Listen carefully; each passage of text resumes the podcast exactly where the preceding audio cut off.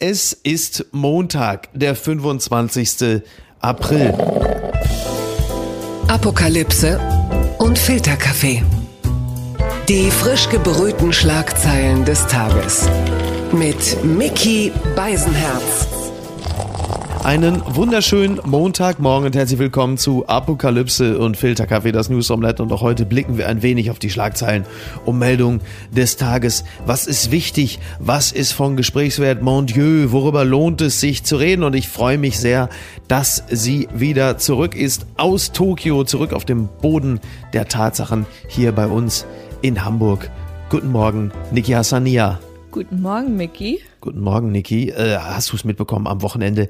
Tyson Fury tritt ab als ungeschlagener Schwergewichtsweltmeister im Boxen. Er hat seinen Kampf gewonnen gegen seinen chancenlosen Herausforderer Dillian White vor 94.000 Zuschauern im Wembley Stadium in der sechsten Runde durch technischen K.O ich bin ja völlig begeistert von Tyson Fury, ein Mann, der, glaube ich, äh, häufiger zurückgetreten ist als, weiß ich nicht, äh, keine Ahnung, äh, Howard Carpendale oder wer auch immer.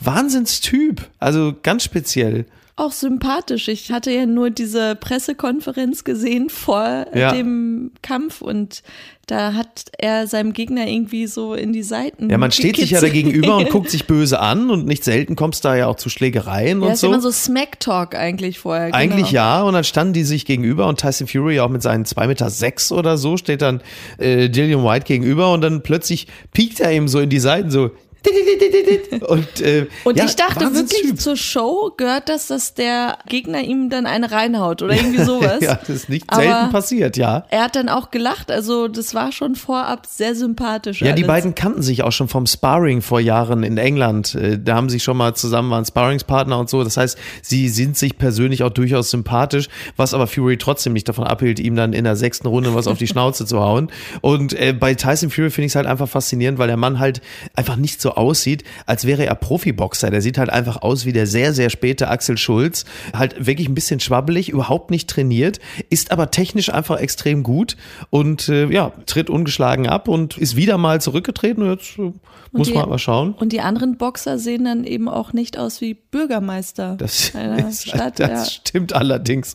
Das ist richtig. Und um Gottes Willen, an diesem Wochenende natürlich gibt es etwas anderes Sportliches zu vermelden. Der FC Bayern München München ist zum zehnten Mal deutscher Meister in Serie und das ist ja wirklich eine Stimmung, also gerade auf dem Münchner Marienplatz.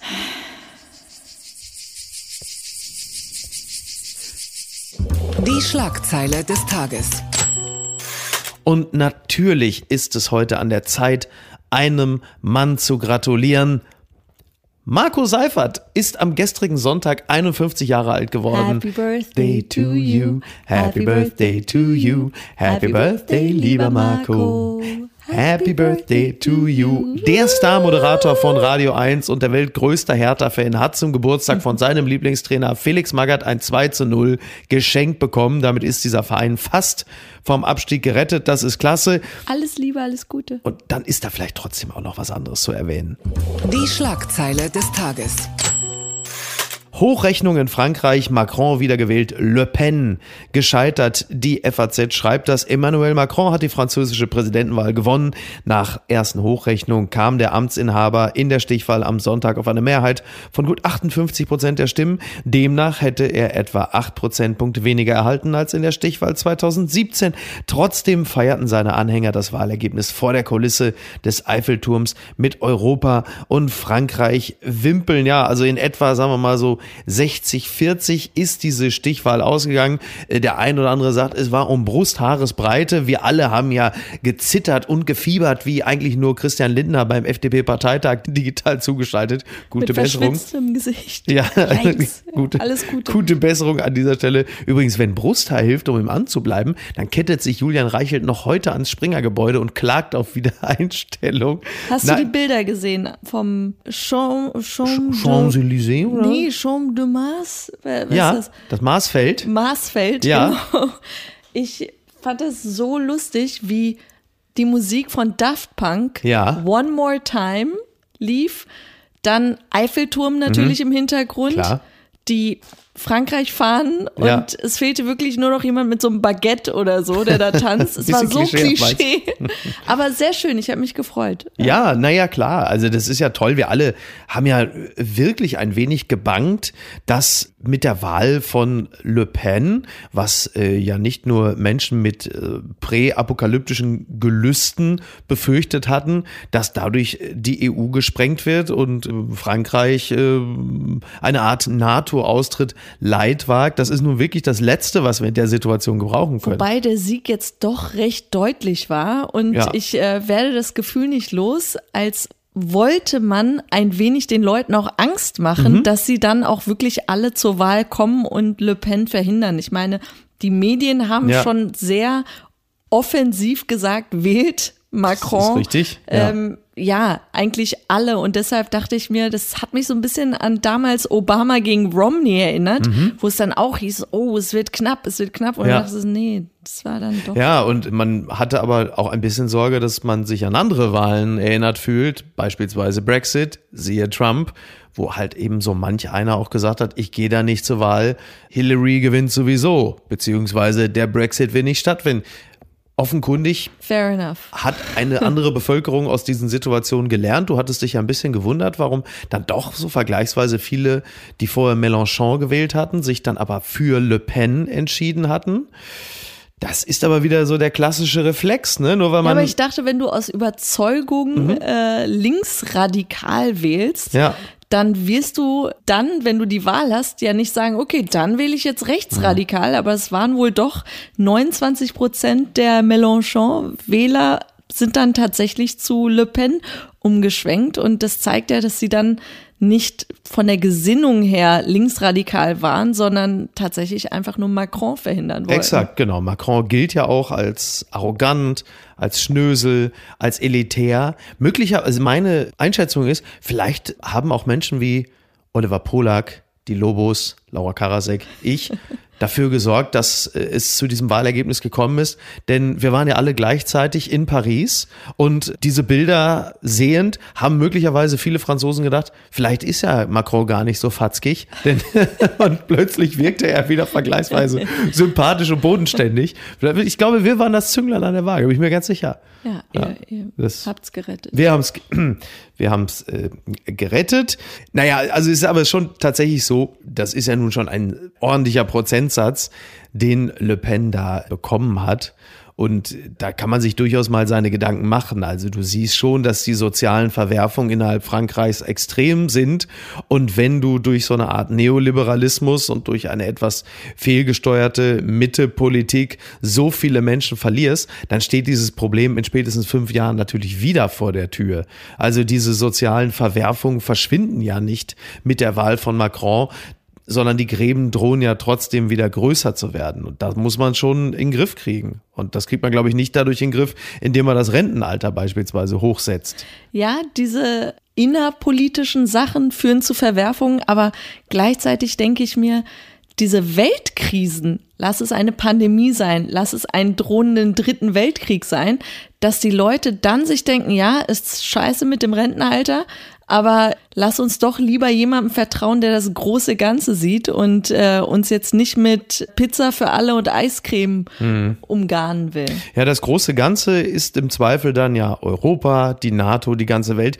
Da stellt sich aber auch immer die Frage, ob ein Gutteil der Bevölkerung sich für das große Ganze überhaupt wirklich interessiert oder ob es dann sich doch eher um den Spritpreis geht und dass das Pendeln günstig bleibt und die Mieten bezahlbar sind und man sich auch sicher fühlt. Das und bringt dir alles nichts, wenn die Atombombe gezündet Das wird. ist absolut richtig. Nichtsdestotrotz, ich fand die Bilder natürlich toll, wie Macron da in, Richtung Eiffelturm spaziert ist mit Brigitte. Das ist doch alles. Die sind ja ein bisschen hergegangen. Die Bilder sieht man ja eigentlich momentan deutschlandweit immer nur, wenn äh, Toni Hofreiter mit Strack Zimmermann irgendwo durch die Gegend spaziert. Da wird einem warm ums Herz. Das ist einfach toll. Dieser Macron mit 44 Jahren, das ist ja schon wirklich aller Ehren wert. muss man sagen. 44. 44, Der ist ja. so alt wie du. Der ist so alt Stell, wie ich. stell dir mal vor, du würdest die Ja, Grand nee. Nation führen. Ja. Ich, ich meine, ich liebe dich, du bist schlau, du Ja. siehst Naja. gut aus, aber Ja. ein Land führen? Ich meine, ich bitte dich, come on. Ich meine, Blattgold. Nicht hinter Verbündeten zurückbleiben. Union reicht Entschließungsantrag für Waffenlieferung ein. Das berichtet der Tagesspiegel. CDU-Chef Merz will mit dem Antrag die Zusammenarbeit für das umstrittene Thema erleichtern. Die Ampelkoalition scheint ebenfalls an einem Entwurf zu arbeiten. Unionsfraktionschef Friedrich Merz macht Druck auf die Ampelkoalition für eine Entscheidung des Bundestags zu Waffenlieferungen an die Ukraine. Wir bieten der Koalition einen gemeinsamen Entschließungsantrag an, mit dem Klarheit geschaffen wird, welche Waffen Deutschland bereit ist zu liefern, sagte der Vorsitzende der größten Oppositionsfraktion der Süddeutschen Zeitung. Und äh, das ist natürlich insofern auch bemerkenswert, als Friedrich Merz da ja ähnliche Töne anschlägt wie nicht geringe Teile der Ampelkoalition. Also klar, gerade schon erwähnt, Strack Zimmermann, Panzer, die Panzerpraline Toni Hofreiter und äh, auch Robert Habeck, der ja auch sich für die Lieferung schwerer Waffen ausspricht, der gerade eben noch gesagt hat, Putin wird sicherlich nicht erst einmal in das Handbuch für Völkerrecht schauen, bevor er seine nächste Wahnsinnstat begeht. Also Olaf Scholz bekommt Druck von allen Seiten und jetzt auch von der Opposition. Ja, wobei ich bei äh, Strack-Zimmermann und Habeck jetzt einen Unterschied erkenne.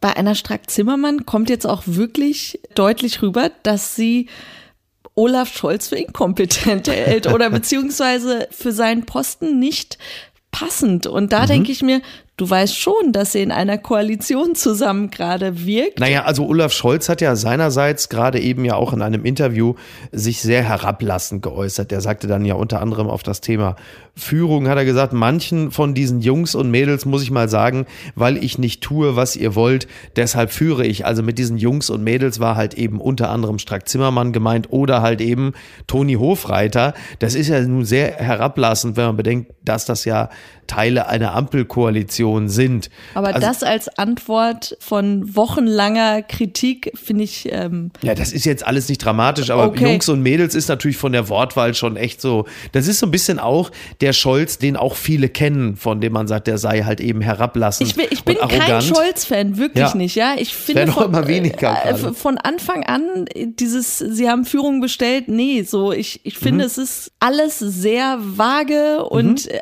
aber was mich wundert an der ganzen Debatte jetzt, dieses, welche Waffen geliefert werden sollen, dieses sehr fordernde, transparente von Journalisten mhm. und von Politikern, auch aus seiner eigenen Partei. Und da denke ich mir, ich bin ja wirklich nicht für Geheimhaltungen und so. Ja. Aber es gibt bestimmte Themen, wo ich mir denke, vielleicht sollte man sie wirklich nicht erfahren. Und wenn man denkt, dass für Putin eine Beteiligung Deutschlands, was Waffenlieferungen angeht, eine rote Linie überschreiten, überschreiten ja. bedeutet, dann denke ich mir, dann lass doch von mir aus alles an Waffen liefern, aber low key. Haltet alle die Fresse, macht es nicht deutlich, dass wir es sind und naja. dahinter stecken, dann sind wir auch nicht am Arsch, wenn die Kacke am Dampfen ja, ist. Also und das wundert mich gerade so an diesem Los, schick das und das und wir haben noch die und die Panzer und warum outen wir uns da so? Und vielleicht am Ende, vielleicht interpretiere ich da jetzt in seiner Stille und seiner beschissenen Form der Kommunikation zu viel rein, aber vielleicht macht er es wirklich schlau, indem er nichts sagt. Ich glaube, was wir auch vielleicht einfach grundsätzlich missverstehen, auch deshalb, weil er ja selber gesagt, wer Führung bestellt, der bekommt, et voilà, mich. Er führt nicht, er verwaltet. Das muss ja nicht schlecht sein, aber das ist kommunikativ halt einfach nicht gut und das ist das, was dabei rauskommt und deshalb stehen ganz viele Journalisten auf der Matte, Journalistinnen und Menschen wie wir, die sagen, ja, was ist denn jetzt? Ich möchte aber auch keinen Bundeskanzler haben, der auf mein Sentiment eingeht und sagt, weil du jetzt sowas twitterst, deshalb ändere ich jetzt meine Linie. So wie beispielsweise Karl Lauterbach, der dann einfach bei Twitter äh, liest, die lieben mich nicht mehr und um 2.37 Uhr ändere ich dann meine politische Linie. Ich erwarte von jemandem wie Olaf Scholz, dass er klug abwägt und das Richtige tut, was ich Andererseits aber auch nicht glaube, und da haben ja Expertinnen wie beispielsweise Charlotte Mayhoff und so ja nun mit ihren Erkenntnissen ja auch gesagt, wenn Wladimir Putin einen Atomkrieg will, wenn er eine Kriegsbeteiligung von Deutschland oder anderen Ländern erkennen will, dann wird er das unabhängig von dem tun, was wir da gerade machen. Vielleicht ist das so, aber was ist mit dem 1%, wenn es nicht so sein sollte? Wenn er wirklich ein Tipping Point hat Ja. und wir ihn dann aktiv überschreiten, dann, also das Risiko nicht eingehen zu wollen, das verstehe ich auch. Aber vielleicht wäre ein Kompromiss, es so wie de Maizière zu machen, weil gar nichts sagen anscheinend wirklich nicht funktioniert, dass er dann einfach vor die Presse tritt und sagt, Teile meiner Antwort könnten die Öffentlichkeit verunsichern. verunsichern, genau, Oh und Gott. alle Panik kriegen, er Hamsterkäufe und Ja. sich verstecken, aber man sagen kann, er hat was gesagt. Ja. Und äh, was wir ja natürlich bislang überhaupt noch gar nicht erwähnt haben, wenn wir in Deutschland über schwere Waffen sprechen, dann ist ja natürlich völlig klar, da geht es ja speziell um eine einzige Sache. Und das ist natürlich das hier. You sexy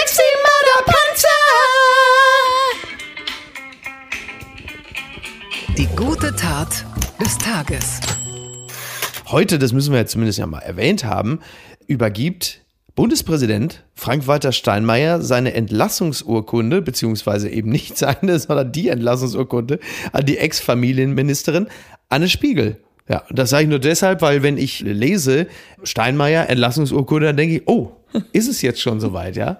Und äh, heute bekommt dann eben die neue Familienministerin Elisabeth Paus im Schloss Bellevue ihre Ernennungsurkunde. Herzlichen Glückwunsch. Herzlichen Glückwunsch.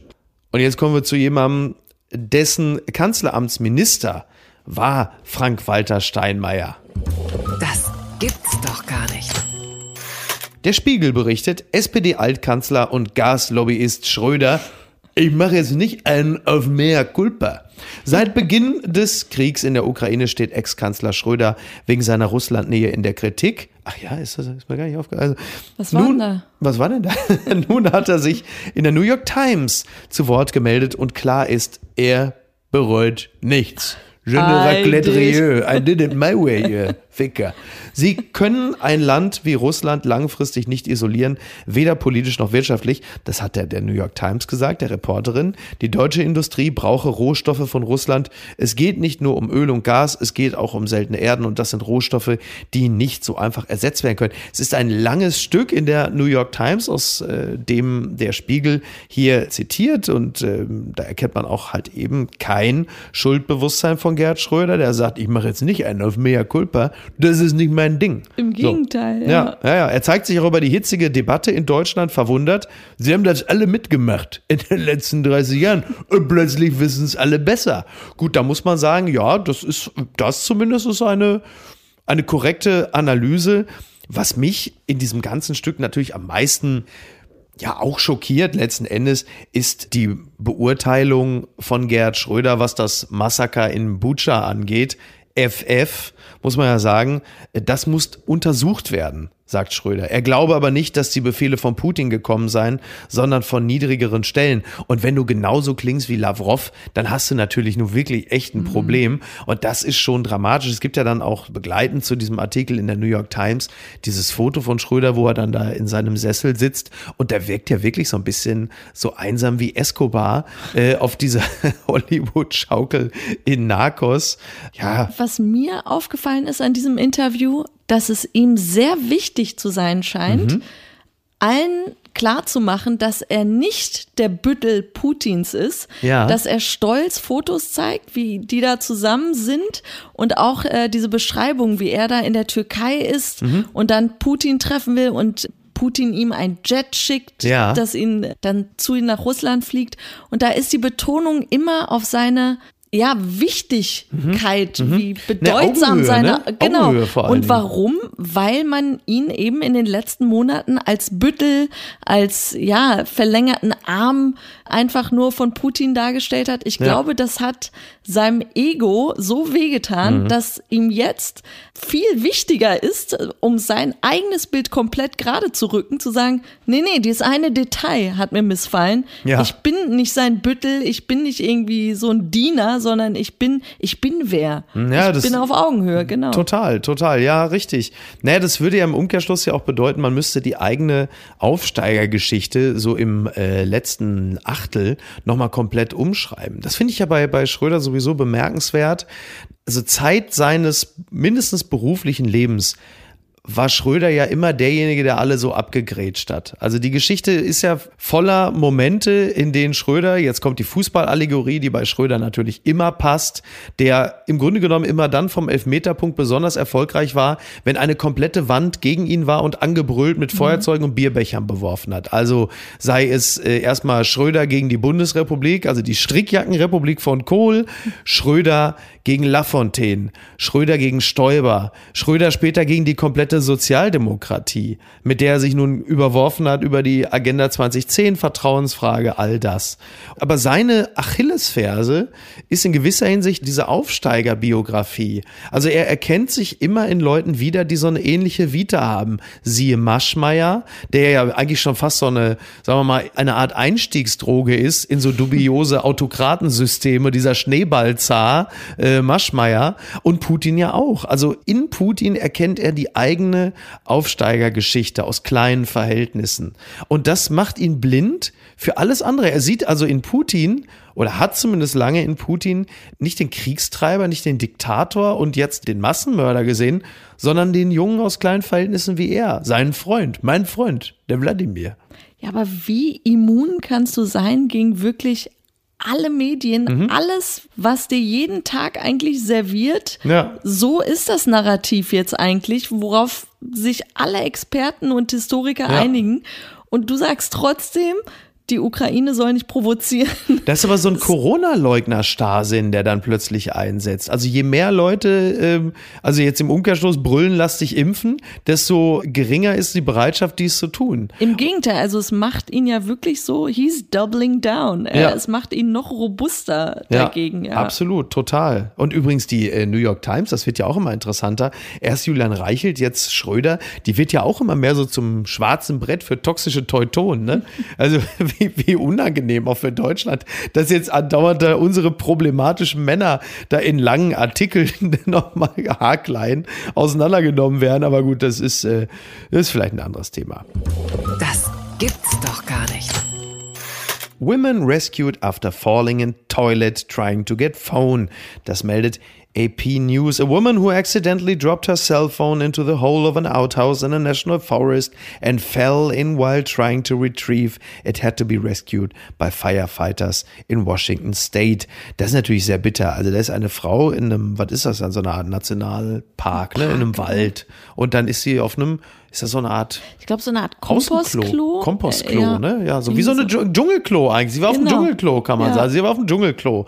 Und dann ist ihr äh, das Telefon ins Plumpsklo gefallen. Dann hat sie, glaube ich, mit so einer Leine oder so irgendwie versucht, da ranzukommen und ist dann selber ins Klo gefallen. Genau, mit dem Kopf über und musste Yikes. dann gerettet werden.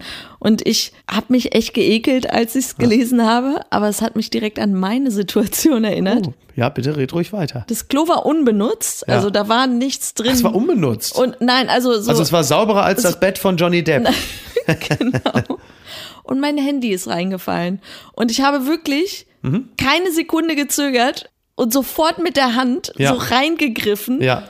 Und seitdem war dann das Telefon für mich auch so entweiht und ekelhaft. Und Mhm. Ja. es funktionierte tatsächlich noch. Aber dieser Impuls, Mhm. über seinen Ekel hinweg da reinzugreifen, um sein, sein kostbares Gut, sein Telefon zu retten, Ja. Das kann ich nachvollziehen. Du weißt, dass meine Tochter schlecht geträumt hat, nachdem ich im Reptilhaus war im Zoo, weil sie davon geträumt hat, dass mir das iPhone ins Krokodilbecken gefallen wäre und ihr Vater wäre hinterhergesprungen, um das iPhone zu retten. Das sagt doch immer sehr viel über den Besitzer des Telefons aus. oh Gott, oh Gott. Und was schreibt eigentlich die Bild? Ein Klassiker. Post von Wagner. Lieber Mond. Als in diesen Tagen vor 50 Jahren Menschen zu dir flogen, hatten die Fernsehmoderatoren schwarze Reservekrawatten parat. Der US-Präsident Nixon hatte eine Trauerrede vorbereitet. Niemand wusste, wie es ausgeht. Macht Gott mit Blitz und Donner alles zunichte? Ich war im Juli 1969 ein junger Bildreporter. Ich fragte Menschen auf der Straße, jemand wollte wissen, ob die Astronauten Waffen haben, um sich gegen die Aliens zu wehren. Ein anderer sagte, ich hoffe, dass sie Pillen haben, um zu sterben, bevor sie die Giftgase atmen. Wir guckten alle in den Nebel. 600 Millionen guckten in den Fernseher. Der Augenblick, wie Neil Armstrong den Mond betrat, war wie eine Geburt. Der Mond kann unsere Mutter werden. Er hat keine Gifte. Er tötet uns nicht. Er schickte unsere Astronauten unbeschadet nach Hause. Er ist ein guter Mond. Ich gucke ihn gerne an, wenn er nachts über unsere Gräser, Blumen und Seen streift. Wir haben einen Freund am Himmel. Herzlichst, ihr Franz Josef Wagner. Wie allerliebst. Er hat keine Gifte, er tötet uns nicht. Da ist der Mond schon mal deutlich anders drauf als Putin, muss man sagen, obwohl sie ein ähnliches Gesicht haben mittlerweile. Wuff. Geht das wieder los? Ach, jetzt kommt wieder deine These, dass du Putin eigentlich attraktiv findest? Er sieht nicht schlecht aus. Er sieht wirklich beschissen aus. Wirklich. Du bist jetzt nur davon beeinflusst, weil er menschlich so scheiße ist. Aber Also, optisch, optisch- rein objektiv betrachtet, sieht er nicht schlecht. Das, letztendlich kann man irgendwann heißen, warum seid ihr nicht mehr zusammen? Putin hat uns entzweit. Und zwar nicht wegen seiner Taten, sondern nur wegen seiner Optik. Wie schrecklich. Wie schrecklich. Bleibt gesund. Macht's gut. Bis denn. Tschüss. Apokalypse und Filtercafé ist eine Studio Bummens Produktion mit freundlicher Unterstützung der Florida Entertainment. Redaktion Niki Hassania. Executive Producer Tobias Baukhage. Produktion Hanna Marahiel. Ton und Schnitt Niki Fränking. Neue Episoden gibt es immer montags, mittwochs, freitags und samstags. Überall, wo es Podcasts gibt. Stimme der Vernunft und unerreicht gute Sprecherin der Rubriken Bettina Rust.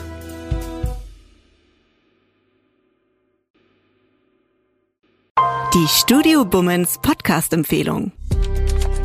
Herzlich willkommen bei Pod Steh uns bei. Mein Name ist Tobi Krell. Manche kennen mich vielleicht als Checker Tobi. Ich bin Journalist und Moderator.